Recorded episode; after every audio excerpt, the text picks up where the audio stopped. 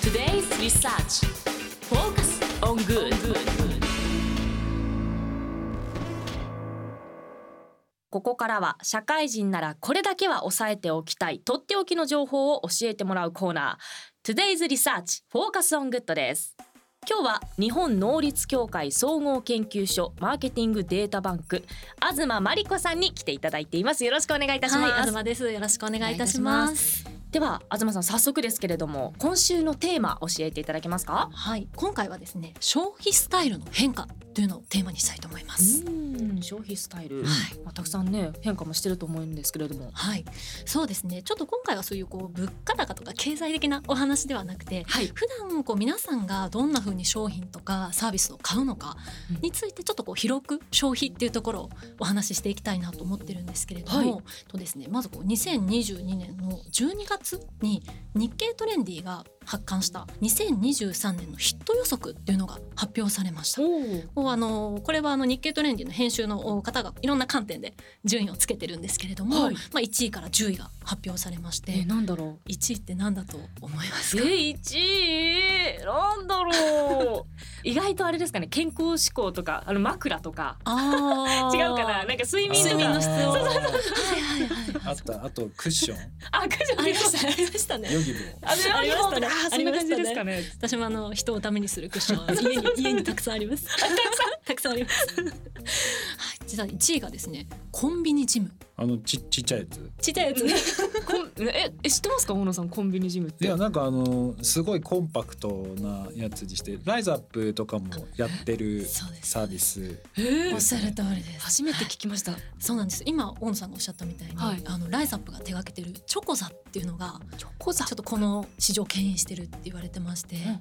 ちょっとこう機器をある程度絞り込んだりとか、はいこう鍵付きのロッカーとかシャワーとかの設備を全部なくしてしまって、まあ、その分こうトレーナーも常駐してなくてうんただすごく金額が安いはあ、器具だけはあるんですね、場所と。そうですそうですあ結構大きなスポーツクラブとかだと月に大体1万円とかもう回数制限なしで通おうとすると1万円ぐらいかかるんーですけど、かかりますねチョコザップだと月2980円安い。ほうあ、それ聞くといいなって思いますね。なのでちょっとこう空き時間にうんちょっとトレーニングしたりとか、まあ、会社のお昼休みにふらっと立ち寄って利用できるちょっとその気軽さとっていうところでまあコンビニジムっていう言葉がへえ。今通通常の会員価格ってどれぐらいでしたっけ1万2,000円とかそんなもんでしたっけライズアップとかそういそううですねコナミスポーツとあかそうですねそういったところ大体1万円以上は1万円する以ところ上はそうですよねだからそれからしたらもう3分の1か安いよっすようね、ん、安いそれこそ、ですねあの器具の使い方がもう分かってる人とかはトレーナーさんがいなくてもできますもんね。そうなんですよなのでそれもできるんですけどチョコザップとかだとあのと使い方の動画とかもあったりするので、まあ、使い方わかんない人でもあのできちるょんだっとそういったそうなんですよ利用して使えるっていうものになっていやでもあのなんていうんですかこの健康ブームでもう昔からこう、まあ、ライズアップ含めてうんジムってこう注目されてると思うんですけど、すなんでこのコンビニジムは今注目されてるんですか確かに今コンビニジムっていうのに注目された背景でちょっとこう出てるのはですね、まあ、一つは今後のこうフィットネス人口っていうのがやはりどんどん増加していくのがこう見込まれてるっていうのが一つで、あの日本のフィットネス人口ってこう会員の数だけでいうと3%ちょっとぐらいしかないんですよ。あ意外と少ないですねそう少なんないですよへえ。 で一方でこうアメリカとかは20%ぐらいあーあったり。してもともとその人口が少ないっていうのとはい。あとやはりこうコロナの自粛でああうん運動不足だなっていうのを実感してる人があ増えてるそうですね。 実感されるところわがかります。すごいわかります。これ絶対でもね3.45%の中に、休眠会員っていうか私はお金だけ払い続けてうわ。 1年間行かなかったいやーもったいないわーありますね本当にそうで多分アメリカが20%って高いのは、多分医療費の問題とかそうですで結局海外だと風邪ひいたりするとものすごいお金かかるんですよ。あそうそう結局2万円とかね医療費かかるから健康を維持しなきゃいけない保か険ら、おそらく多分高いのかなっていう気はするんですけれどもそうですねでも今そうなんですねこのコンビニジムにもかなり注目1位にねランクインされてるんですもんね。 1位になってます。で今回このキーワードとして、うんうん、タイパっていうのがあそのよくこう取り出さされるんですけれどもそうなんですタイ今回そのコンビニジムが注目されたっていうので、まあ、一つは今おし申し上げたこうフィットネスのその需要っていうところなんですけどもう一つがタイパ重視で体作りができるからっていうのが理由になっていてはい。タイパっていうのがタイムパフォーマンスの略。うんタイムパフォーマンス。なんかコストパフォーマンスでもイイあコールこう費用対効果だと思うんですけれども、タイムパフォーマンスなのでいかに限られた時間でこう満足度の高いものができるかうんことができるかっていうところが、まあ、すごく重視されてきてる。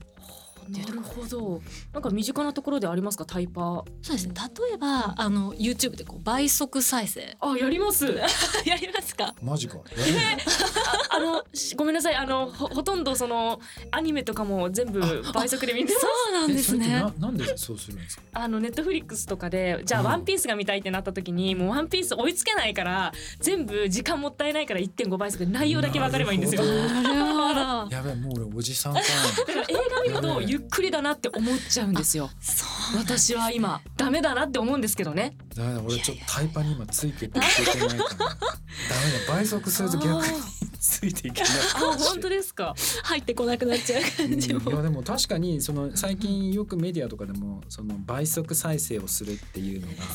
よく見ますよねや。ってますねいいですよ。ねいいですよ。一時間45分のもうあの一時間以内で見られちゃう。まあそうですよね。いやそれこそ本当に時間を有効活用というか、うん本当だったら2時間かけて見る動画うをん短く見て、そうですね逆に空いた時間でまた違ううんうんものが見られたりするのでまさしくタイパそうだ。ですやっね。てましたねタイパ。そうやあっとてます確かねに YouTube のコンテンツでもはい本をまとめたやつとかありますね。そういうのも最近出てますよね。でわかりやすく解説すうるん10分で理解できるみたいありますいね。ますね。でこう何分でわかる何々動画っていうのって結構 YouTube とかインスタとかでもあの確かにちょっとこう動画でうんうん上がってたりとか、それこそ TikTok とかの短縮動画っていうのも一つのうん結構ありますね。切り抜き、ま あ、切り抜きは私はあの反対派ですけど。な。えで結構もありますねは今い若い人たちってうん石井さんからするとはい何秒までが耐えられるんですか。へーそれ気になりますねう。わあ正直言うと30秒ですかね私は。 30秒。私は30秒間の中で面白いことが起こらなかったら飛ばします。はあ正直15秒が勝負だなって私は動画を作る時に思ってて。あじゅー15秒間で見てもらえるように仕組んでますね結構いやでも本当このタイパはは流行ってきてるというかもう普通なんだろうなと思うのは、TikTok のその短縮動画あーを真似て YouTube もすぐにサービス化したじゃないですか。で今ものすごい勢いで伸びてるじゃないはいそうだからやっぱりみんなその前までだと15分とか20分とかうんそれをこう見てたのが、うんもう30秒とかでまとめたやつを見てから本編に行くみたいそうですね。それで面白いかどうかを一回見極めるのかもしれないですねな。 もしかしたらい三十秒はちょっと衝撃でした。やもう俺そこまで年離れてないのかなと思ったんですけどあ、のもう三十秒はちょっとどびっんくりどでんすね。感覚が短くなっちゃってますよねこういうのってやっぱ世代世い代や間せせ世代だと思います。でも世代だと思います。離れてないいやいやいやって言うとあれなんですけど。でも石井さんはいわゆる Z 世代ってあ言わもれうる世多分 TikTok 代のなんですよ。あのせいだとせいって言っちゃい怒られちゃうかもしれないんですけど TikTok のせいでこうなってる部分は私はあるかなって思ってますなんでん Z 世代がそのタイパを重視するんですか、確かに一応こう Z 世代こうなんで重視するかと本当の本質的なこう理由って結構わわからないっていうふうには言われてるんですけれども、たださっき石井さんがおっしゃったみたいに、結構こう生まれた時というかこう電子機器に触れる年齢がすごくひ低いもう最初から周りにスマホがあったりとか確かに確かもうに物がこうある、っていうのでまあ、こういろんなデジタルツールっていうのうをんすごく若い段階から使いこなしてきたっていう世代なのですごいこういわゆるこう柔軟に物を使えるっていうのが、まあ、一つ背景にあって例えばこうパソコンで映画見ながらスマホをいじるとか。あーはい同時並行でこう何かをするっていうのがいわゆるこうながらみとかもできる世代っていうふうにそうですね確かにあともうどうしてもありがたいことに、そのコンテンツがいっぱいあるんですよ楽しいものがアニメ一つとっても毎年面白いものがもう何十作もう何百作ってこう生まれてくる中で時間がないのかもしれないですね確かにそうです少しうん全部見たくなっちゃうあれもこれもですもう限られた時間の中でそうなんですそうですよね確ちかなみににそんな Z 世代の石井さんからすると、はいこの日経トレンディ多分きっと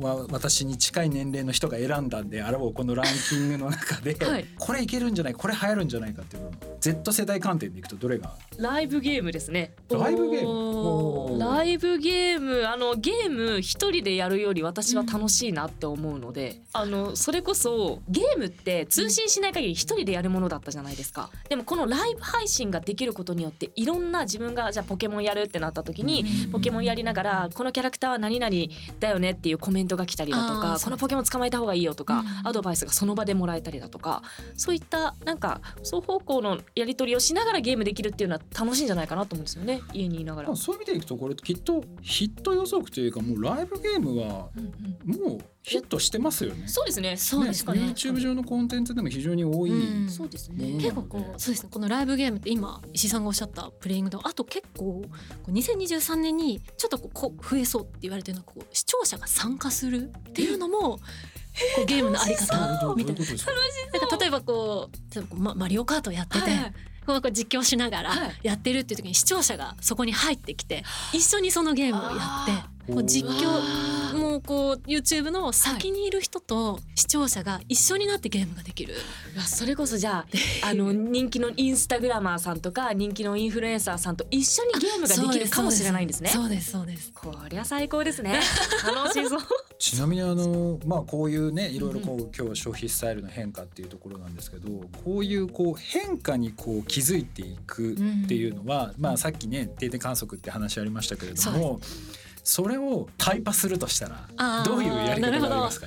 そうでですね私がやってるやり方なんですけど、はい書店にちょっとフラッと入って、うん雑誌並んでるじゃないですか、はいあのビジネス雑誌とかビジ日ネス雑誌経ビジネスとかエコノミストとか、はいあれの、まあ、こう見出しをざっと見てみるっていう。あーー内容タイパだわあタイタパイパだそうですねなかなかもう一冊一冊手に取ってと見る時間って正直私もあんまりそんなに毎週毎週取れるかって言ったら取れないので見出しをこうざっと見てあなんかサステナブル系とか言葉入ってるとあ今それがちょっとこう来てるのかなっていう風にキャッチしたりちょっとタイパをあーそれやるだけでも知識変わってきそうですよねね。そうですよね、うんあなんとなくああの言葉聞いたことあるって、うんで、うんそれがちょっと頭の片隅に残ってたらなんか会議中とかもあの雑誌の名前検索したらのあこれこれこれこれあこれそうですねこう見つけられるじゃんそうですね。だから確かに雑誌の見出しをガッて見ていくだってね雑誌一つ表紙作るにしても、うん編集部の人がいろいろ情報を収集して、うんそれに絞り込んでるわけじそゃうなでいですすか。ね限られたね中でうんまあ、あのアナログ的なのはその雑誌の見出しを見るってあるんですけどデジタルの観点からだとなんかどういうのがありますデジタルだと私はあのツイッターのトレンドあーランキン見グますね。すごいリアルタイムに変化していくと思うんですけれども、あれ見るだけでも、え見ます見 ます。あのどちらかというと流行ってるそのハッシュタグを探してから載せるんですよあー私は。なるほどだから見てるんだそうですそうです。なるそのハッシュタグをつけるつけないで全然こう視聴者数が変わってくるそのうで。ですよねや確かばにい世代が違うと調べ方が全然違うちなみにお大野さんはどういうふうに いや私の場合は実はすごいアナログで全部チェックする全部チェック。クこの世にあるデータを全てチェックするっていううわアナログじゃなすいごいかなむしろデジタルを駆使してこんあの今例えば「コンビニ」とかっていうキーワードがあったら、コンビニのキーワードで発し情報発信されているニュースを全てチェックします。それはもう見見出しだけでとどめるんですかいや全部読みますあ全部読むんですねなので一日に最低でも2,000から3,000ぐらいは記事として見てます。すごいねでもうそれを習慣化してるのでああーあの別にそんな苦痛じゃないんですよちょっとした隙間時間ちょっとでも間空いたらさって見てはいチェックしてっていうのを繰り返してそれをさらにデータとしてエクセルに貯めてすごい 置くっていう作業を延々とやってるのでまあちょっとこれはね多分全員ができるわけじゃないと思うんです けどでも今日ちょっといいすごいいいヒントいただいたのはやっぱり消費のスタイルのその変化だとかっていうのをこうやってウォッチしていくときに、まあ、さっきね前半の分では定点観測ってありましたけれども一つそれをこうタイパしていくっていうふうに見ると雑誌の見出しを見ていくとかうんツイッターのトレンドを見ていくっていうここをですねちょっとリスナーの皆さんもぜひチャレンジしていただいてね、これだったらね多分始められるそうですねニュース全部チェックはちょっと厳しいちょけっどとそうですね習慣化するまで時間かかりそうなので、ぜひちょっと本屋さんに行って、あそうのですね見出しをチェックするとこからぜひ始めてみてください。東さんありがとうございました、はいありがとう ございました以上 Today's Research Focus on Good でしたではリスナーの皆さんいってらっしゃい This program was brought to you by 日本能力協会総合研究所